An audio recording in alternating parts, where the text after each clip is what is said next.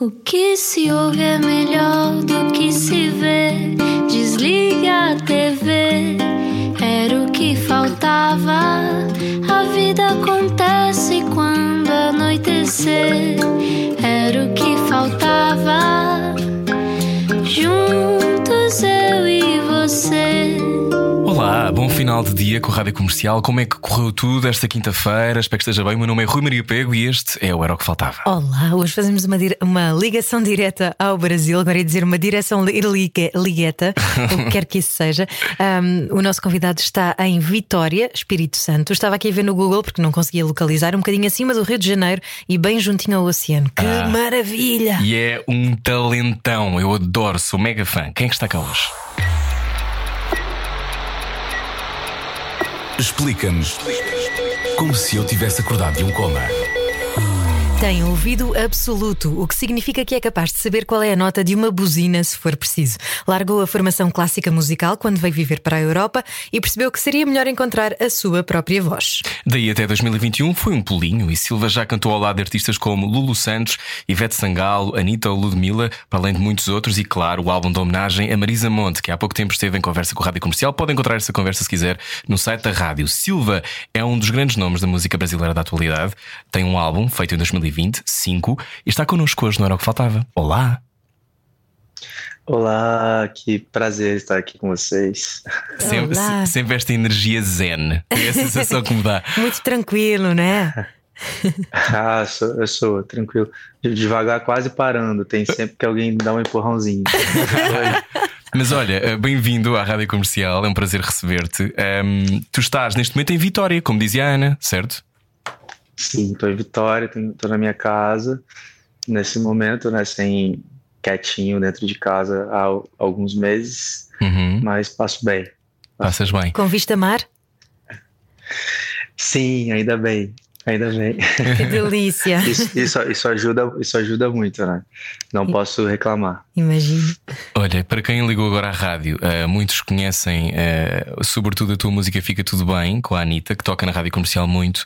Eh, depois há muitos outros fãs que conhecem bem o teu trabalho. Vamos por partes. Dizias que às vezes é preciso dar-te um empurrão porque fica quase parando. Quem é que te deu o empurrão para fazeres música? Foi a tua mãe? A minha família toda, a minha família toda é de músicos, a parte da minha mãe, principalmente.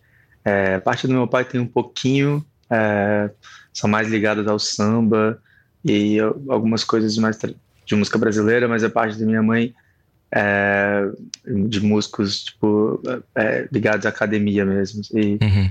é, pianistas e eu, eu mesmo fui obrigado a estudar violino. Cheguei a me formar no violino. é, não, não gostava muito a princípio, mas depois acabei gostando muito. E outros instrumentos também. Eu fui, fui levado assim para música.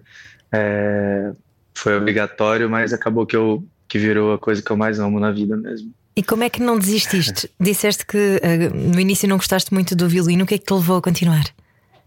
Ah, minha mãe era muito brava. O poder das mães. E, é, ela falava assim, então tá bom, então você não vai tocar violino, então, então não vai ter videogame, não vai ter não sei o que, não vai tal.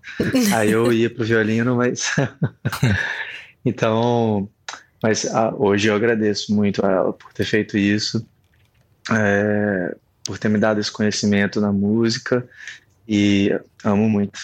Achas que foi isso que, que te deu também esta coisa do ouvido absoluto? Eu li que eh, tu cresceste numa família de classe média, que não havia dinheiro para pagar uma babá, uma babysitter, e portanto eh, tu ias atrás da tua mãe, tu e os teus irmãos iam atrás da tua mãe para as aulas. Achas que isso foi uma das razões, essa, essa quase obrigatoriedade de ser esponja e ouvir, ouvir a música também que os alunos da tua mãe faziam?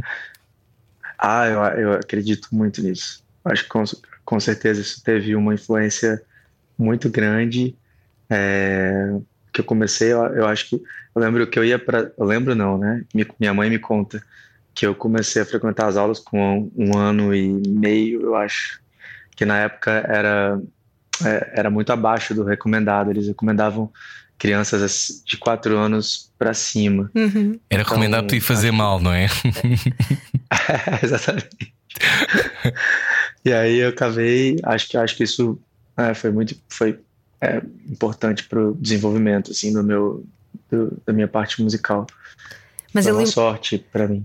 li uma história maravilhosa que eh, a certa altura tu foste viver para a Irlanda, foste morar para a Irlanda ou, ou para Bruxelas, já não tenho a certeza, não é? Mas andaste aí eh, a passear pela Europa e quando viste eh, estes músicos de formação clássica, pensaste, "Hum, acho que não quero mesmo ser violinista. E foi a partir daí que depois começaste a tocar nas ruas? Conta-nos lá. Pois é, eu tinha ido. Eu fui a Bruxelas visitar uns amigos que já.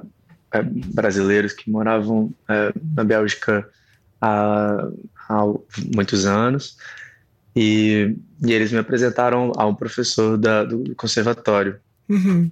Era, era um professor muito bom, um norueguês, agora eu não me lembro o nome dele, mas eu lembro que eu fui à casa dele, que ele queria me conhecer e tal, que eu tinha esse interesse de entrar no conservatório, mas isso assim já tem um tempo, isso eu tinha 20 anos, já, já tem um tempinho. Tens E eu lembro 33 que agora, uma- não é? Tenho 33, então assim, já faz um, um tempinho bom. Eu lembro que eu vi, eu vi um aluno dele tocar, é, ele estava se preparando para o concurso é, Rainha Elizabeth, acho que ele tinha, não sei se 15 ou 16 anos de idade, ele era um pouquinho mais novo que eu, mas tinha um nível é, Era uma máquina. altíssimo, sim. Era uma máquina. Eu lembro que eu, naquele momento eu falei assim, não, o violino não é real- realmente não é o instrumento, não é meu, não é meu instrumento. E eu já gostava de cantar, era uma coisa que eu que eu é, era se- quase um segredo, assim. Eu cantava, mas muito nunca em público, cantava muito em casa e tal. É, e aí depois disso eu comecei a me aventurar por outros outros caminhos musicais, sabe? E aí fui é, fui morar na Irlanda, fiquei quase um ano e meio em Dublin. E os amigos que fiz eram músicos de, é, que chamam de buskers, né? Que tocam na rua. Uhum. E foi. Artistas e de virou rua. minha. Artista de rua. E virou minha profissão por, quase, por um ano, assim. Acho que mais ou menos um ano, um ano e pouco. O que é que aprendeste É a tocar na rua, Silva? Eu aprendi. Não, assim. É, aprendi muitas coisas, que minha família é super religiosa, então, assim, a primeira coisa que eu aprendi era beber todos os dias, que era uma coisa que eu nunca fazia. E, e tinha uma vida. Meus amigos eram hippies, super hippies, assim. Então, ele, primeiro que eles é, brincavam comigo, sempre que eu chegava na rua para tocar, eles falavam: Ah, que, que, que legal sua avó que te, que te vestiu hoje e tal. Então, foi uma.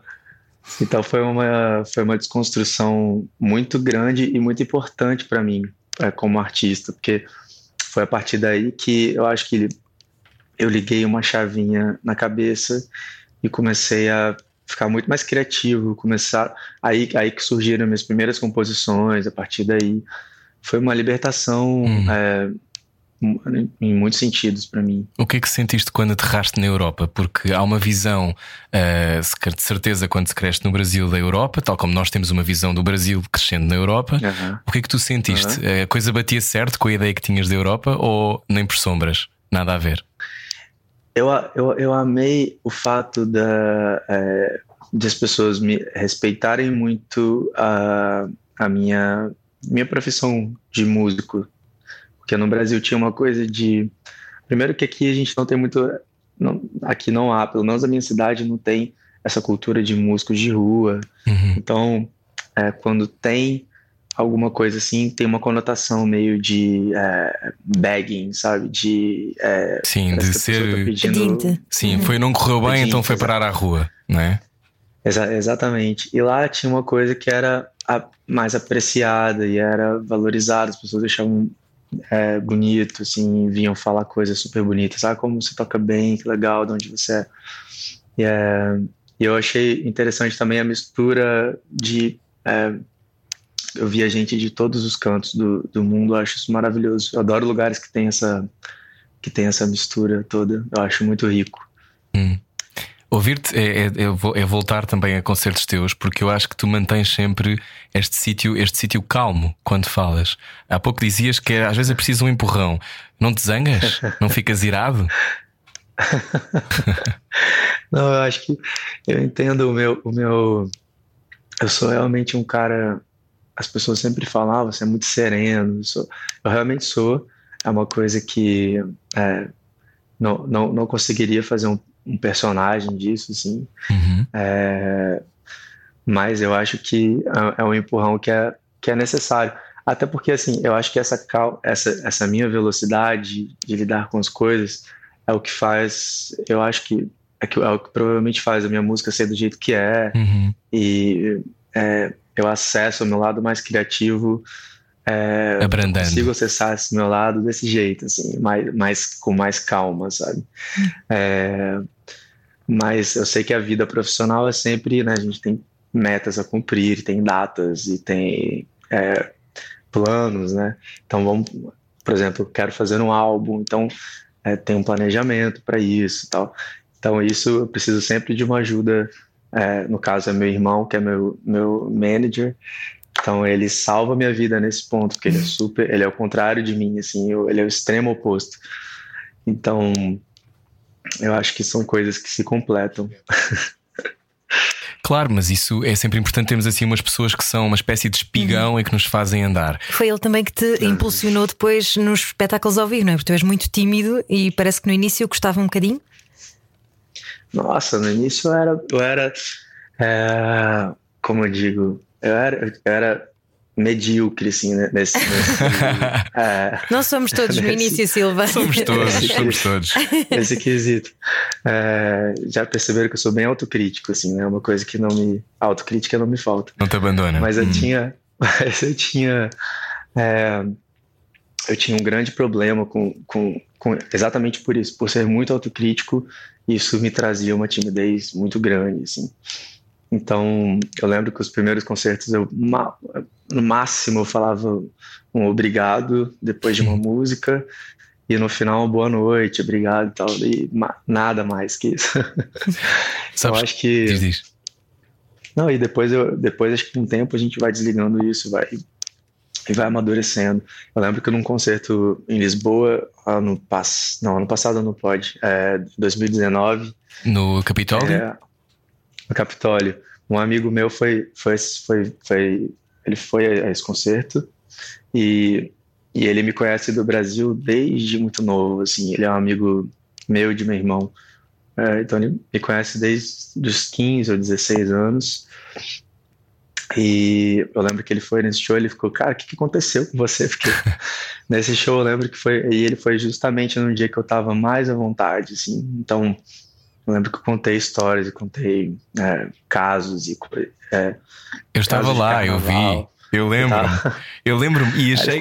Tu precisas uma aparição. A sensação que eu tinha era que havia uma coisa de.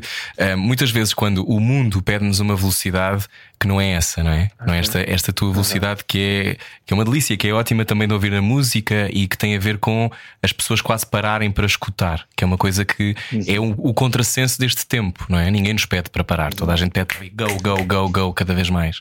Um, e isso é um, isso é um, um sítio que para habitar demora tempo. Quando é que tu achas que se deu esse clique de ok, eu posso ser quem sou em palco e não faz mal? Ah, que ótima Ótima pergunta. Acho que aí, acho que anos de terapia. Eu ia perguntar quem era o teu terapeuta. É, pois é. Posso passar, eu posso passar o contato dela. Manda depois, manda depois. depois. Ela é, foi uma pessoa muito importante para mim, ainda é, né? É, e foi um trabalho de, de, é, de desligar um pouco essa chave da, né, de se criticar demais, de ficar mais à vontade com o jeito que eu sou mesmo. E. Nossa, já me perdi, tá? Mas isso vem, vem eu também. falar do... uma coisa bonita. Não, ias dizer que quando é que passou a não fazer mal ser quem és em palco? Ah, então, eu, eu acho que eu tenho. É, eu tenho um pouco de agonia dessa. desse modo que as pessoas acham bonito hoje, de, de ser uh, workaholic, sabe? De achar isso é, tem gente que até gosta de mostrar isso, né? Demais, assim, olha como trabalho o tempo inteiro. E eu tenho um pavor de trabalhar o tempo inteiro. Acho, acho isso uma coisa que não é saudável, não é legal, não acho bonito, sabe? Acho que é bonito até. Acho o ideal da vida é você ter tempo de trabalhar, tempo de ler, tempo de ir à praia, tempo de ver um filme, tempo de, de colocar coisas na cabeça.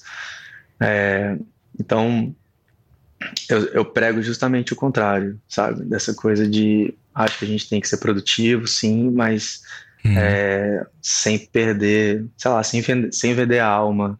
Ah, mas isso é. Pro diabo, É sabe? complicado quando se tem sucesso, não é? Já lá vamos. Mas eu lembro-me que quando te entrevistei a última vez, tu disseste uma coisa que ficou na minha cabeça e que eu já usei várias vezes em entrevistas. Digo sempre que foste tu que disseste, não te preocupes. Mas digo sempre que tu dizias uma coisa que é: a minha religião é não forçar a barra. E eu acho que isso é um, um conceito difícil de assimilar, não é? Porque tudo nos diz ah, pressiona, tenta, vai, ah, exige, não é? E hum, essa, essa mantens essa, essa lógica que a tua religião é não forçar a barra? Olha, eu tenho, eu tenho muito isso. Inclusive, eu estava mandando. Acabei de abrir aqui. Eu tenho. Ontem eu mandei isso para uma amiga, que é um livro, é, um livro de entrevistas do João Gilberto. Uhum. E aí o, o jornalista pergunta a ele o que, o, que ele o que ele acha do Silvio Caldas e do Nelson Gonçalves, que são dois cantores brasileiros Uhum. clássicos, assim. E aí ele fala coisas que, que ele não gosta muito neles dois, de um Uhum. jeito bem sincero, assim. Mas ele fala, quer ver? Ele fala isso aqui, ó. É, acho que os cantores devem sentir a música com estética, senti-la em termos de poesia e de naturalidade. Quem canta deveria ser como sem como ah, quem canta deveria ser como quem reza. O essencial é sensibilidade. É, eu sou apaixonado pelo João, acho que para mim ele é o, o grande o professor assim da, da música dos Uhum. cantores da música brasileira e ele sempre fala muito sobre isso, sobre é, naturalidade, sobre ser natural, o mais natural possível, sabe? A voz ser mais parecida com, com a voz que você fala e a emoção ser mais parecida com a sua própria emoção e tal. É, então é uma coisa que eu tento trazer para minha vida, assim, não só no canto, como na minha atitude, como na minha, minha, minha forma de ser, sabe? Uhum. Embora, É. embora tenhas dito que ser leve requer esforço.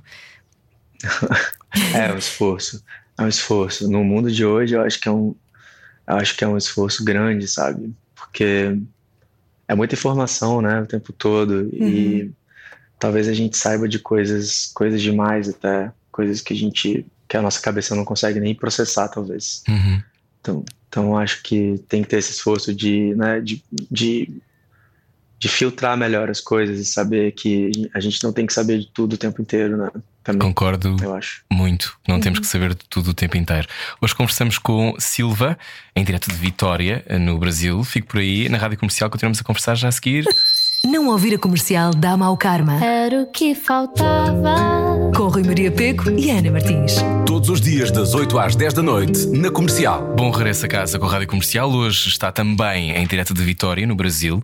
Ah, só agora chegou. Hoje conversamos com Silva. Silva, que, ahm, para quem é atento, faz álbuns há muito tempo. Um deles foi quase feito em Portugal, não foi, Silva?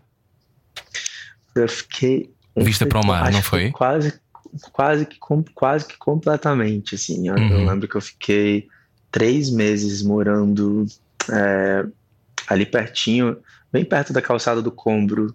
Uhum. É, e eu lembro que eu amei ficar nessa região. Eu achei minha cara, assim. Parece Bento. muito. Sim. É São Bento ali, Perto do Uhum. bairro eu alto. lembro. Sim. E do Perto do bairro alto. Uhum. Eu adorei ali, porque pa- me lembra um pouco, me lembra bastante o centro de Vitória, assim, claro né, é, é, a, a parte arquitetônica, assim, e eu gostei muito, Fi- ficaria mais, super, moraria muito ali, fácil, Então Portugal inspira. muito, eu amo, tô morrendo de saudade, inclusive, tenho, fiz bons amigos em Portugal e assim, pra, eu, eu tinha, eu tenho, eu sempre falo isso com meu irmão, provavelmente vai ser o lugar onde eu vou passar minha velhice, talvez, sabe? Bom saber. Cá te esperamos, já tens aqui dois amigos para te Exatamente, cá te acompanharem. esperamos e para os concertos. Olha, Silva, tu lançaste durante a pandemia em 2020, eh, estamos ainda durante a pandemia, não é? mas no início dela, em 2020, lançaste o, o álbum 5, ahm, que foi composto também durante a pandemia Uhum, foi, foi sim. e, e foi uma Foi espécie um- de catarse para ti. Foi, pô, foi, foi, um- salvou minha, minha cabeça, sabe, nesse momento. É, eu acho que é, música para mim, além, claro que tem, virou minha carreira, um trabalho mesmo, né?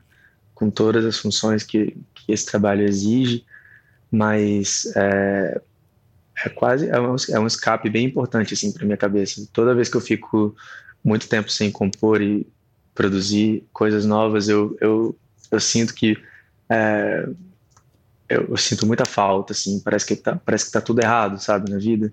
Uhum. E então eu, acho, eu comecei a me dar conta mais do que nunca do quanto fazer música é importante para mim, assim, para minha cabeça, para minha saúde mental. Hum.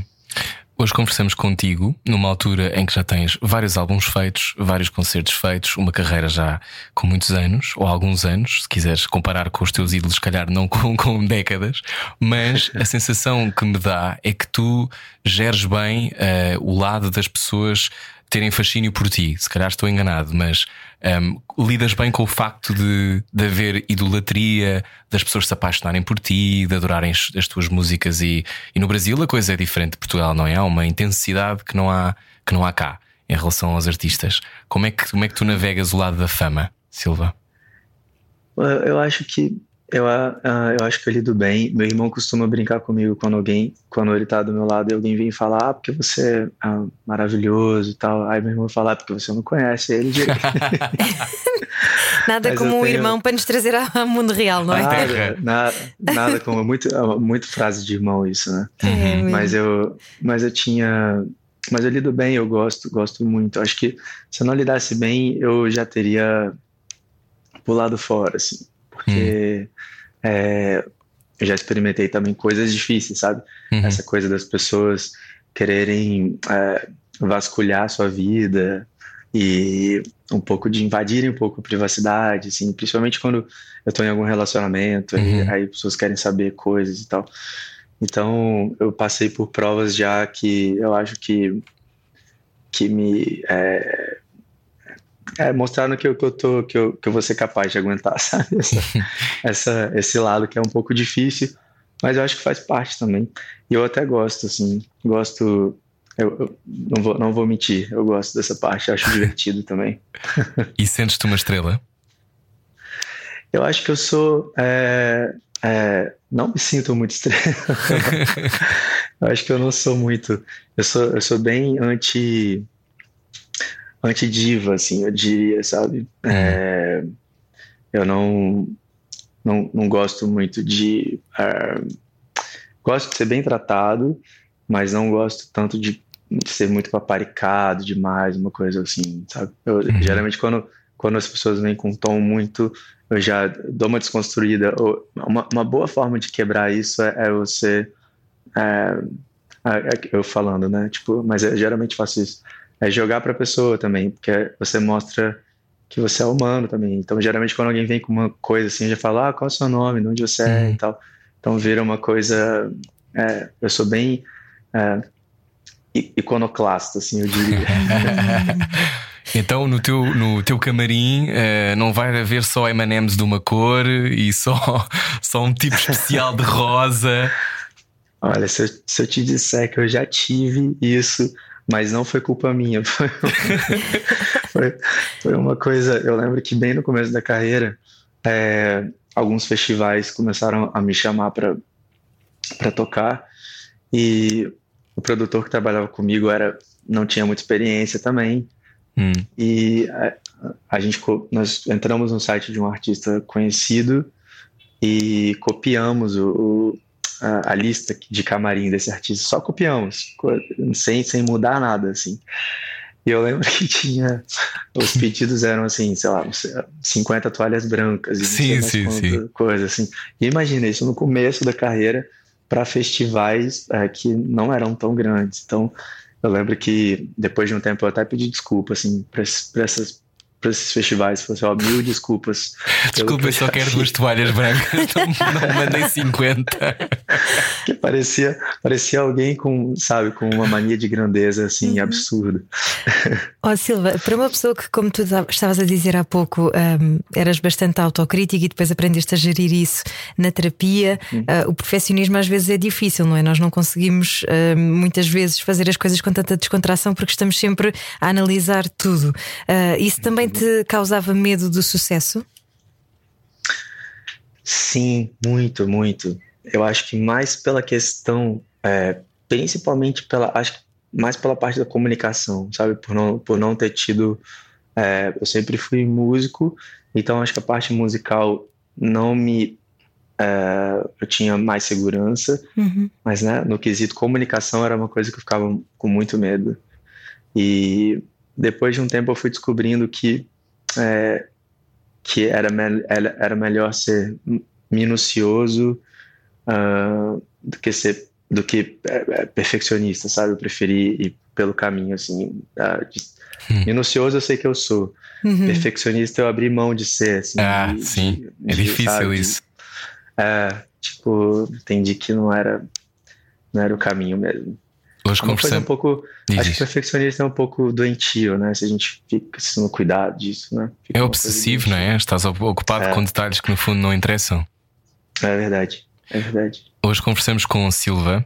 eh, está no Brasil, mas não sei se você já reparou que está a ouvir a rádio comercial e também está no Brasil, porque está com o Silva. Ahm, quando, quando pensas na tua infância, o que é que conservas intacto da tua infância, Silva? Conservo intacto é, minha família. Assim, eu tenho muita, so- muita sorte de ter tido uma família muito que me deu muito amor, muita, muitas informações boas, principalmente é, no quesi- na parte artística, assim. Então, Embora a tua mãe tenha isso- demorado a elogiar-te como cantor, não foi? Muito, muito. Ela era cruel comigo. É, mas acho que isso, isso é um lado até bom, assim, que isso Uhum. me faz é, ter muito pé no chão, sabe? Eu nunca tive aquela mãe que acha que tudo que o filho faz é lindo, sabe? Uhum. Então, Põe num eu pedestal. lembro que Uhum. nunca, eu lembro que eu tocava violino, é, isso bem novo, assim, com uns oito, nove anos, estava to tava tocando algum concerto e ela falava, ah, ok, a afinação podia ser melhor. É, sempre, sempre tinha uma coisa que, que ela, por ser também da música, é, falava. Então, acho que isso me fez ser Hum. é, mais pé no chão mesmo, de não, de não subir Sim. muito a cabeça, sabe? Falaste da liberdade criativa que depois ganhaste quando foste para a Irlanda, eh, em que também decidiste que não querias seguir a formação musical clássica, não é? Que é um bocadinho mais eh, rígida, não é? Espartilhada? Espartilhada e, e tu acabaste por eh, procurar a tua própria voz. Mas, mas disseste também que eras um menino que te vestias ainda como quem ia para a igreja. Tu, entretanto, afastaste da igreja. Foi difícil para ti afastaste da religião? Olha, foi bem difícil no começo, porque foi. É, eu acho que, acho, que foi, acho que foi um processo que veio acontecendo junto com, com. Eu acho que literatura, assim, quando eu comecei a ler coisas que foram abrindo minha cabeça para outras formas de pensar Uhum. e, e questionar né, Deus e to- todas essas coisas é, religiosas. Então, no começo foi um pouco difícil, que eu fiquei, é, fiquei me sentindo um- uma pessoa meio é, fria, assim, sabe? Me sentindo Uhum. um cara, parece que eu não tinha muita esperança, era uma coisa. Então, depois eu fui com- começando a acertar essas coisas e comecei a ver que é, hoje, para mim, espiritualidade. Brasil é um país muito místico, né? Então, Uhum. Uhum. é muito difícil no Brasil você ignorar qualquer forma de espiritualidade, porque aqui assim, é, a gente misturou muita, muitas coisas. Mas é, hoje eu encaro a espiritualidade de uma outra forma, assim, de uma forma, é, uma forma minha.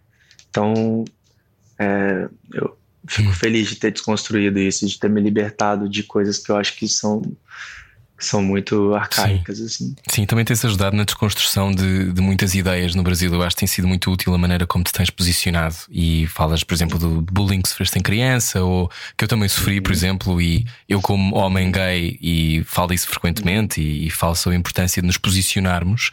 Hum, há pouco falavas do assédio da imprensa e das pessoas se quererem meter na tua vida, mas ao mesmo tempo há este lado importante de ocupar esse lugar de fala. Quando é que percebeste para ti que, que era importante, ainda por cima no Brasil, onde há tanta violência não é? contra LGBT? Uhum. Como é, que, é. como é que foi para ti esse lado? O Brasil, o Brasil é muito cruel, né, com, com a população LGBT Uhum. que ia mais. Então, acho que é, comecei a perceber que as pessoas se interessavam por isso, me perguntavam muito: Ah, Silva, o que você é? É, O que você gosta? Você é gay, hétero, bi? E eu comecei a sentir que isso.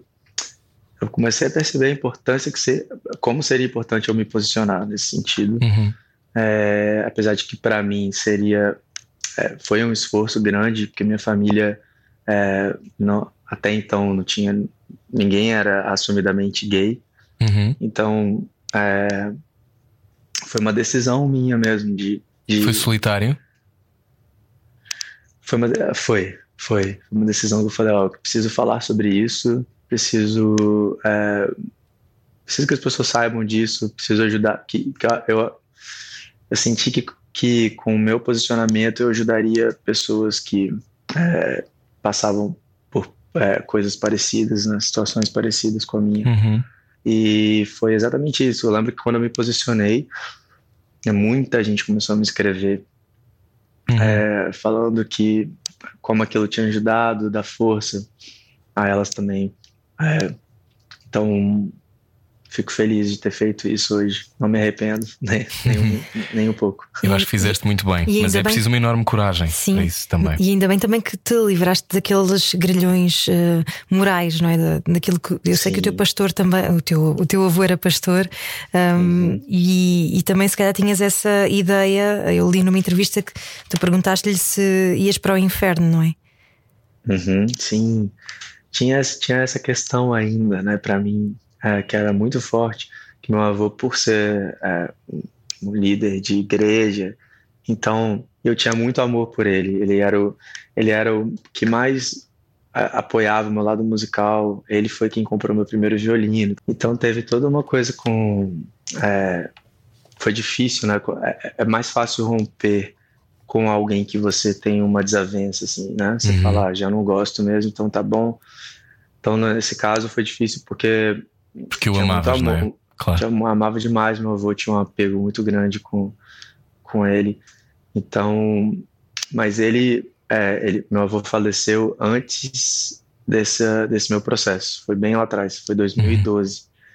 Então, eu acredito que se ele tivesse vivo, esse processo teria sido um pouco mais. é, eu acho que ele, eu tenho certeza absoluta que ele me amaria do mesmo jeito, Uhum. porque eu já tive momentos com ele em que ele olhou no meu olho e me disse assim: Meu neto, você é um artista. Mas eu sabia que, que o que ele estava dizendo era, tipo, tinha certeza que ele estava dizendo era: Eu sei que eu sei que você é gay, tá tudo bem. E Hum. então foi. Então, mas teria sido muito mais difícil para mim romper com tudo isso, com ele vivo. É, Claro, mas é isso, faz parte da vida. faz parte da vida. E as tuas músicas vão fazendo parte da vida de muitas pessoas, muitos portugueses também, muitos fãs do Silva e do teu talento e do teu caminho. Ahm, é para ti surreal saber que há um país que também gosta de ti para além do Brasil? Eu sei que também há outros países que te ouvem, mas é é- chega a ser surreal ou é só, olha, natural? Eu, eu acho, eu acho surreal até hoje, assim. Eu lembro que a primeira vez que, que eu vi que um, um blog musical é, me entrevistou lá atrás, 2011, eu fiquei muito. Eu lembro que eu contei para minha mãe assim, mãe, olha isso, que loucura e tal. E, mas até hoje é uma coisa que me, que me deixa é, muito feliz, muito lisonjeado mesmo de saber. E ainda mais um país que eu gosto tanto, que é Portugal, que eu, que eu tenho tanto carinho. E fico muito feliz mesmo, Hum. sempre.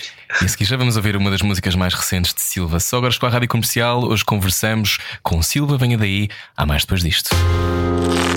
Baralhar e voltar a dar. Era o que faltava na Rádio Comercial.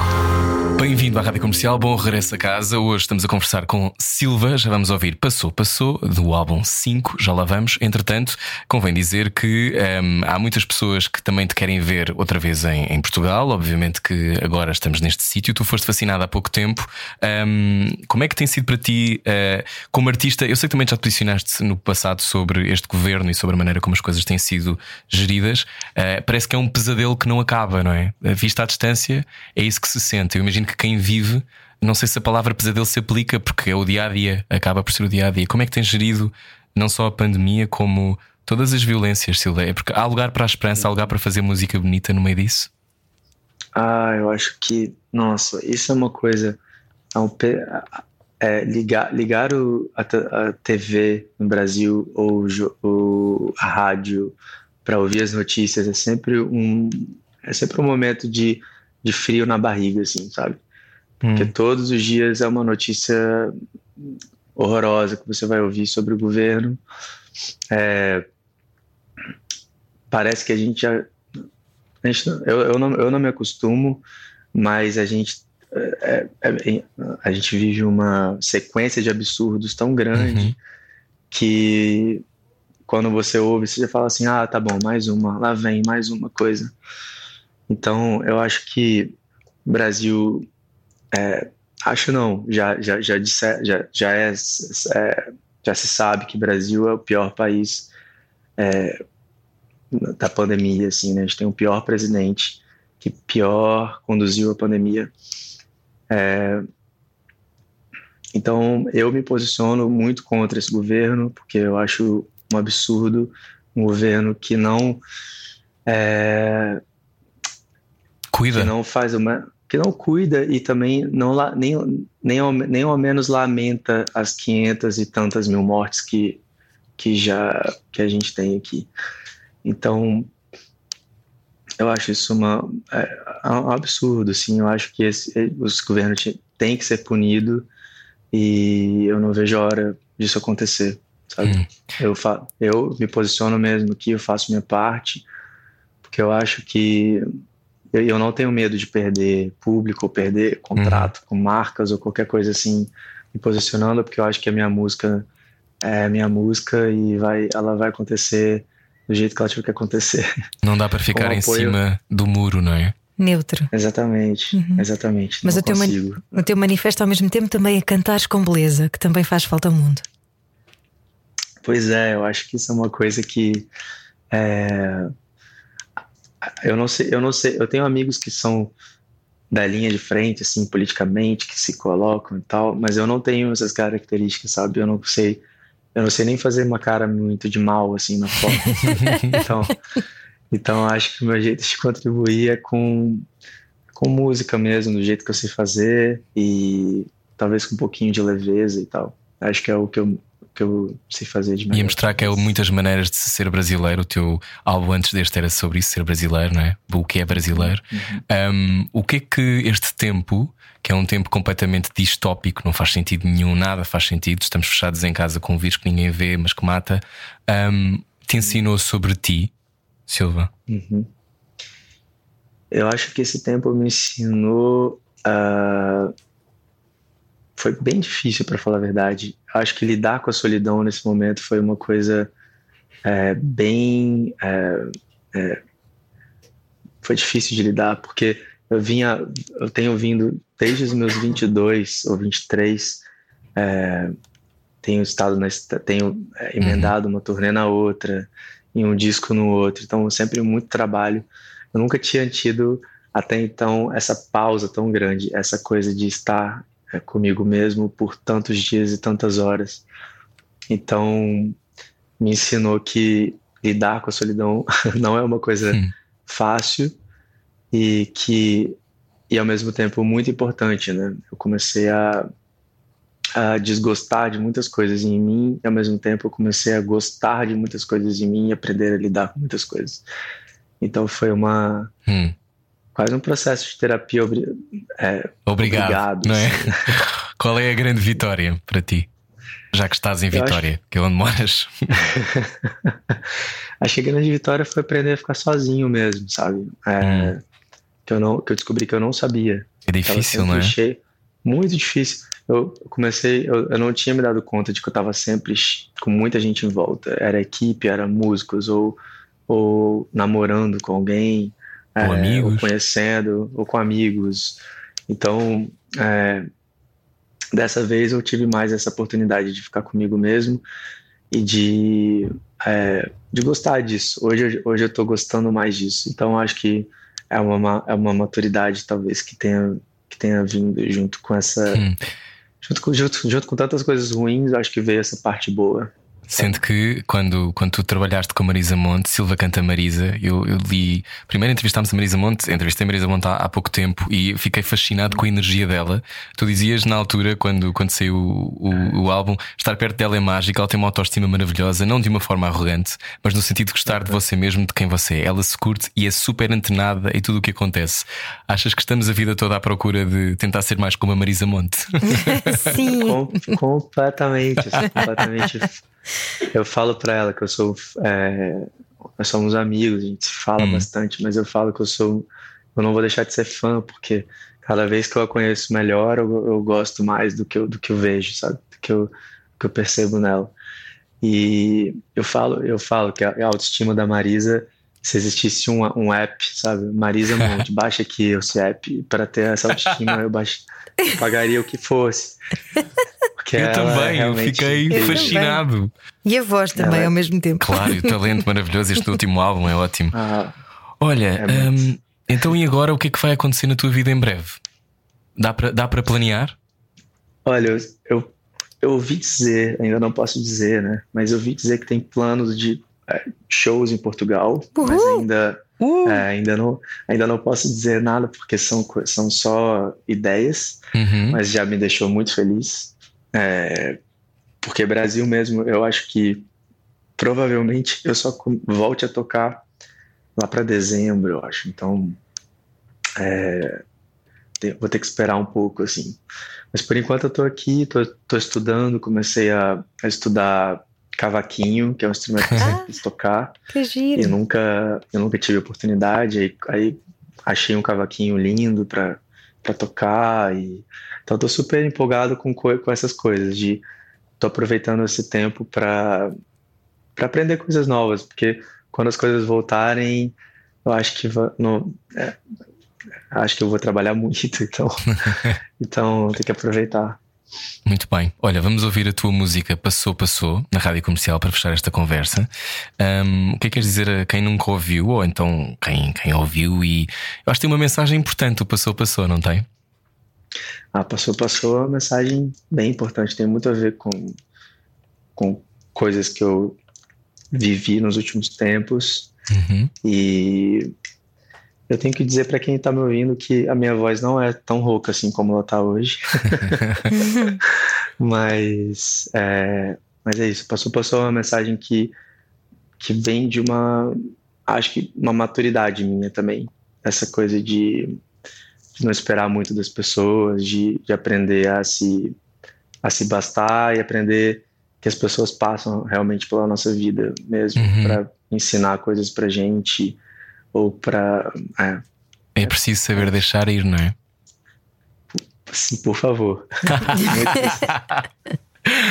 então, olha, Silva, gostámos muito, muito de falar contigo. Um, queria muito ah, conversar contigo, ainda bem que aceitaste. Obrigado. Muito, eu que agradeço, fico muito feliz. Sim. E na rádio comercial vamos ouvir. Passou, passou. Nós voltamos amanhã com mais conversas. Beijinhos, Silva. Obrigada. Beijo, beijo grande. Até Adeus. Mais. Adeus. Na rádio comercial está a ouvir o Silva. Passou, passou. Faz parte do álbum 5. Este era o que faltava. Adeus. Era o que faltava. Com Rui Maria Pego e Ana Martins. Juntos eu e você. Na comercial.